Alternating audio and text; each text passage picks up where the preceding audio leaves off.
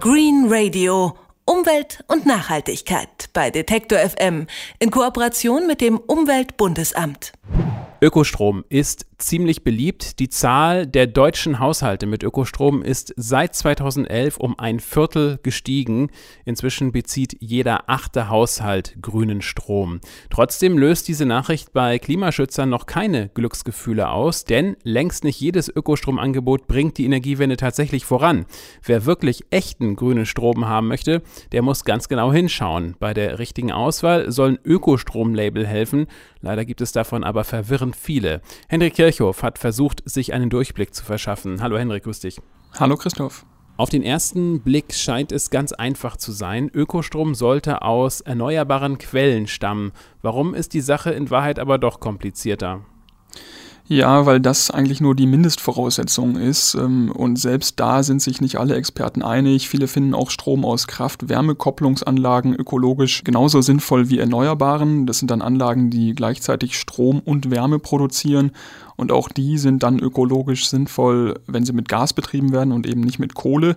Aber auch wenn wir jetzt bei Strom aus rein erneuerbaren Energien erstmal bleiben, also aus Wind, Wasser, Sonne und Biogas, Längst nicht alle Anbieter, die solchen Strom verkaufen, engagieren sich auch dafür, dass der Anteil erneuerbarer Energien am Markt insgesamt steigt und genau das ist der Knackpunkt. Aber wenn mehr Menschen Strom aus erneuerbaren Quellen kaufen, steigt damit die Nachfrage, also muss doch langfristig auch die Produktion steigen. Dann tue ich doch eigentlich etwas Gutes für die Energiewende, oder nicht? Das stimmt so leider nicht ganz, denn es gibt viele Anbieter, die ihren Ökostrom aus teilweise schon sehr alten Wasserkraftwerken beziehen. Und der Strom daraus, der war dann bislang eben auch schon im sogenannten grauen Strommix mit enthalten, zusammen mit Kohle und Atomstrom. Und wenn ich bei so einem Anbieter Ökostrom bestelle, dann bekomme ich zwar Ökostrom, aber am gesamten Angebot dieses Anbieters ändert sich dadurch gar nichts, wie mir Dominik Seebach vom Öko-Institut Freiburg erklärt hat. Denn sonst ist jede zusätzliche Nachfrage einfach so, ja, wenn der da drüben Wert drauf legt, dass er die Erneuerbaren bekommt, dann bekommt er die Erneuerbaren und unsere Kunden, denen wir bisher halt Erneuerbaren geliefert hatten, einfach weil sie halt da war, äh, dann bekommen die was anderes. Und das heißt, äh, nehme ich das falsche Ökostromangebot, dann beziehe ich zwar schönen grünen Strom, aber als Ausgleich bekommt irgendwer anders dafür umso mehr konventionellen Strom geliefert und am Ende ist also nichts gewonnen. Und wie kann ich das umgehen? Ja, ich muss darauf achten, dass mein Stromversorger tatsächlich auch investiert und neue Anlagen für erneuerbaren Strom baut. Nur dann wird konventioneller Strom vom Markt verdrängt und damit man das als normaler Kunde erkennt, ob ein Anbieter sich eben für den Ausbau der Erneuerbaren einsetzt, äh, dafür gibt es diverse Ökostromzertifikate, zum Beispiel das OK Power Label, das Grüner Strom Label Gold, das sind beides anerkannte Zertifikate. Daneben gibt es noch eine Reihe weiterer, zum Beispiel vom TÜV, aber auch da wieder einige unterschiedliche, TÜV Nord, TÜV Süd und so weiter. Die Kriterien sind immer ein bisschen anders. Da streiten sich zum Teil selbst die Experten, was da wirklich sinnvoll ist und was weniger. Das ist leider dann natürlich verwirrend für Stromkunden. Das sagt auch Dominik Seebach vom Öko-Institut. Äh, dieses Institut, so viel Transparenz muss sein, ist übrigens am OK Power Label beteiligt. Dementsprechend sind wir derzeit dabei zu versuchen, da die wesentlichen Akteure im Markt doch zusammenzubringen, dass man sich vielleicht auf ein einheitliches Label äh, einigt, bei dem dann auch die Umweltverbände und alle sagen können, ja, das ist wirklich das, hinter dem sich alle versammeln und in diese Richtung soll es gehen.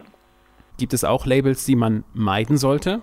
Das kann man so generell nicht sagen, aber es gibt noch Herkunftsnachweise, die EECS-Nachweise, so heißen die, benannt nach dem European Energy Certificate System. Die darf man nicht mit Qualitätssiegeln verwechseln. Wer Strom aus erneuerbaren Energien verkauft, der muss mit diesen elektronischen EECS-Dokumenten einfach beweisen, dass es tatsächlich erneuerbarer Strom ist. Und das ist auch der einzige Zweck dieser EECS-Zertifikate, erklärt Dominik Seebach vom Öko-Institut. Das ist wie ein Personalausweis. Äh, man kann draufschauen, was steht da. Da wird was dokumentiert, aber ob das jetzt gut oder schlecht ist, darüber ist erstmal noch keine Wertung gefällt. Wie eben dieser besonders zusätzliche Nutzen für die weitere Entwicklung des Systems dann aussieht. Das ist was, was man nach wie vor noch parallel dazu irgendwie dokumentieren und dem Kunden gegenüber nachweisen sollte. Will also heißen, diese EICS-Herkunftsnachweise allein sagen nichts darüber aus, ob ein Anbieter sich dann auch für den Ausbau der Erneuerbaren einsetzt. Dafür sind die schon genannten Labels gedacht. Da es davon aber so viele gibt und das vielleicht etwas verwirrend ist, gibt es noch eine andere Möglichkeit, sich zu orientieren? Ja, gibt's schon, zumal es ja auch Anbieter geben kann, die keines der bisher genannten Ökostrom-Label haben, die sich aber trotzdem vorbildlich um den Ausbau der Erneuerbaren kümmern. Äh, eine ganz gute Orientierung, finde ich, bietet die Auflistung Eco Top 10 vom Öko-Institut.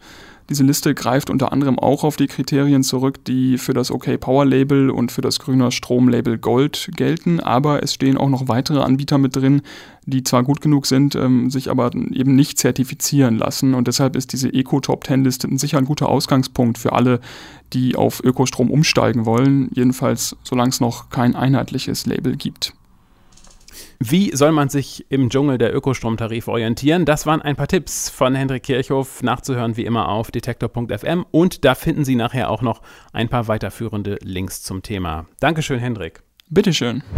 Green Radio. Umwelt und Nachhaltigkeit bei Detektor FM in Kooperation mit dem Umweltbundesamt.